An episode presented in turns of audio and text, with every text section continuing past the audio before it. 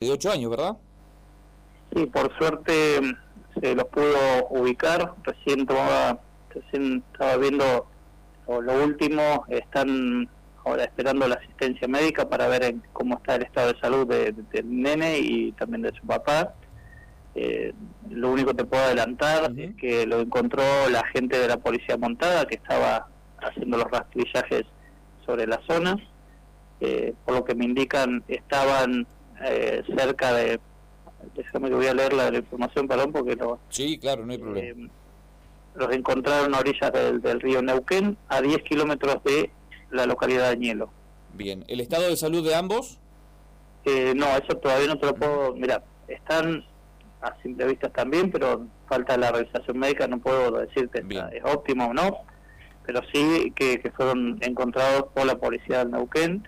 Y bueno, eh, la verdad que una alegría, ¿viste? Porque estábamos hace varios, tres días, ya cuatro, con esta intriga y que hayan aparecido los dos con vida es algo ya satisfactorio y agradecer a los equipos que están o estuvieron trabajando, están o estaban trabajando hasta hace un ratito, Por supuesto. que esta noticia ya está ya trascendió y decirte de que bueno estuvo bombero, estuvo prefectura, estuvo la gente de policía, eh, policía desplegó drones, habían desplegado muchos equipos para, para esta búsqueda, la provincia no había escatimado en recursos y ahora que llegar a este resultado es más que satisfactorio y esperar obviamente lo que dice eh, la gente de salud ahora, ¿no? Justi, eh, bueno, seguramente con el paso del tiempo vamos a tener más detalles, ¿no? Pero eh, ¿se sabe si ofreció resistencia, sobre todo el padre del menor?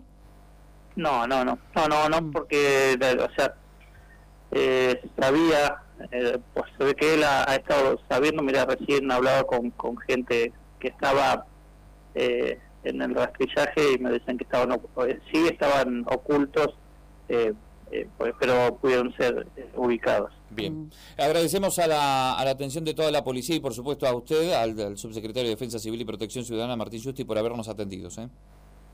Sí, bueno, bueno, muchas gracias a ustedes y decirte que para nosotros es una alegría y bueno, ahora todo lo que continúa en materia de investigación, de ver todo lo que me pregunta tu compañera, ver el tema si, si hizo o no resistencia, eso ya es todo que eh, va, a ser la policía quien diga todo lo, que tuvieron que vivir en forma personal. ¿sí? Le agradezco la comunicación, Martín.